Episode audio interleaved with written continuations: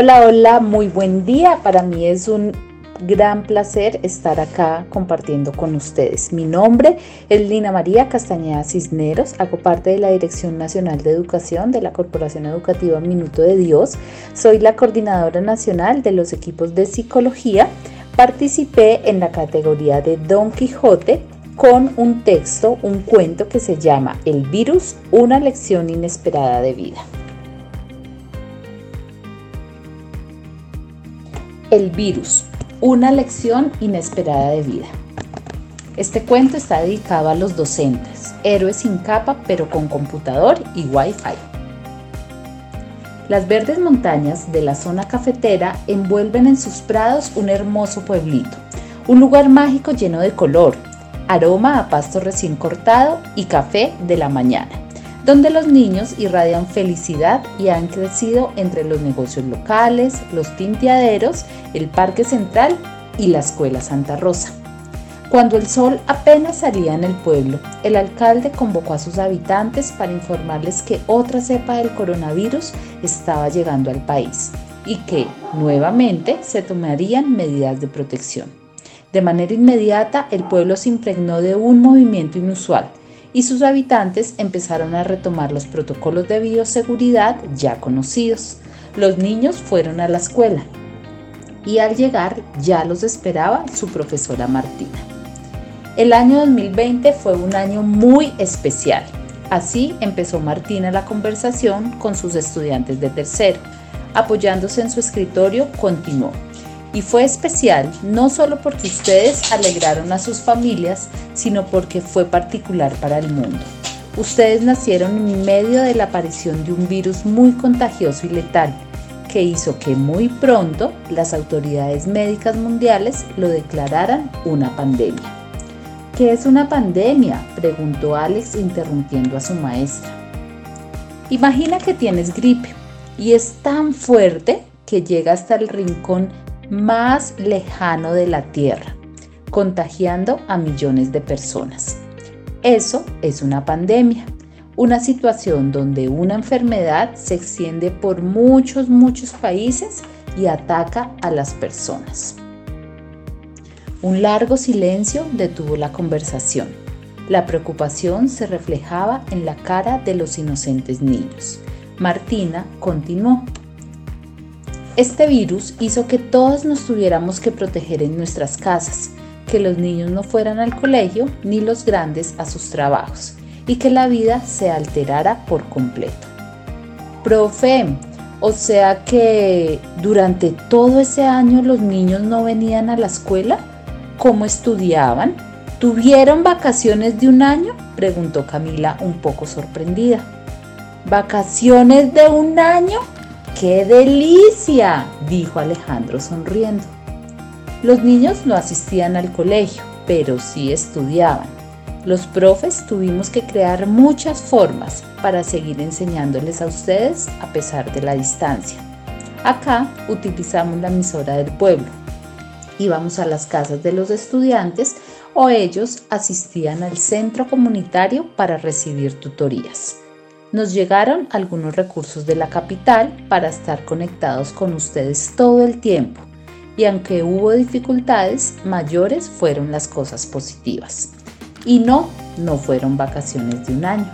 Es más, creo que fue el tiempo donde todos, papás, maestros, autoridades, médicos, enfermeras, trabajamos más y bajo condiciones a las que nos tuvimos que acomodar. La respuesta de Martínez de Martina tenía un tinte de nostalgia. ¡Wow! Debió ser muy raro vivir todo eso que nos cuentas, profe, comentó Daniela ante los compañeros de su salón. Sí, fue raro. Y además de raro, muy difícil, no lo puedo negar. Tuvimos que adaptarnos, aprender nuevas cosas y ver la vida de una manera diferente, afirmó la profe con voz quebrada por la emoción. Pero entonces nosotros somos especiales y únicos, dijo Ernesto. Claro, siempre lo han sido. Pero, ¿por qué dices eso, Ernesto? le preguntó Martina. Pues porque mm, según lo que nos estás contando, fue una época de mucho miedo y de no saber qué pasaría.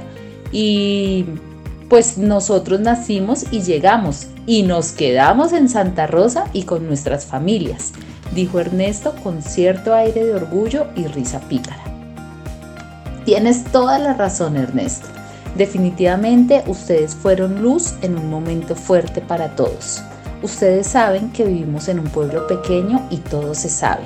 Y las noticias de los nacimientos nos llenó de esperanza, ilusión y mucha alegría. En medio de la incertidumbre y el aislamiento, nuevas vidas, las de ustedes, crecían dentro del vientre de sus mamás y eso hizo que nos diéramos cuenta de cómo la vida se abre camino en medio de situaciones difíciles. Ustedes vienen a este mundo a cosas grandes y sobre todo a devolver la esperanza y la ilusión a las personas que están a su alrededor, concluyó Martina. ¿Quieren que les cuente un secreto, niños? Preguntó Martina susurrando. Sí, respondieron todos. Muchas veces pensé en renunciar y no seguir siendo la profe del Santa Rosa. Hubo momentos en que me sentía triste, con mucho trabajo y poco reconocimiento. Algunos papás no me entendían, me criticaban, me sentía insegura y débil. Decidí hablar con la rectora y le comenté mis miedos. La maestra continuó. Ella me preguntó, ¿por qué quisiste ser maestra? Y yo le respondí, porque me encanta trabajar con niños, enseñarles, que ellos me enseñen y crecer con ellos. Me hace feliz ser maestra. A continuación, la maestra agregó, y la rectora me dijo, ahí tienes la respuesta.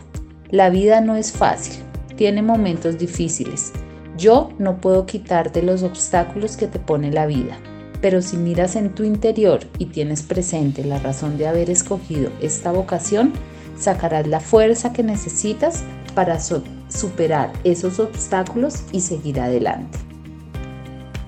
Y con esas palabras aprendí que siempre hay dudas, pero siempre debemos mirar nuestro interior y volver a lo esencial. Estas palabras me enseñaron a darme tiempo, a aprender de lo que me ocurre, ver lo positivo en los demás, pedir ayuda cuando lo necesite, reconocer que no todo lo sé y que debo seguir aprendiendo. Y a eso los invito. Si debemos vivir nuevamente una situación como esta, aprovechemos cada segundo con las personas que amamos. Los lujos son secundarios mientras disfrutemos juntos en familia. Debemos creer en nosotros mismos como lo hacemos con los demás ser siempre honestos y amorosos con nosotros y con quienes nos rodean, vivir un día a la vez y con nuestro sello personal. Después de escuchar a su profe, todos los estudiantes la rodearon y le agradecieron por no renunciar y por estar en sus vidas. Para sus estudiantes, Martina es ejemplo de resiliencia, fuerza y convicción, de amor propio y amor por los demás que se ve reflejado en el compromiso con sus estudiantes.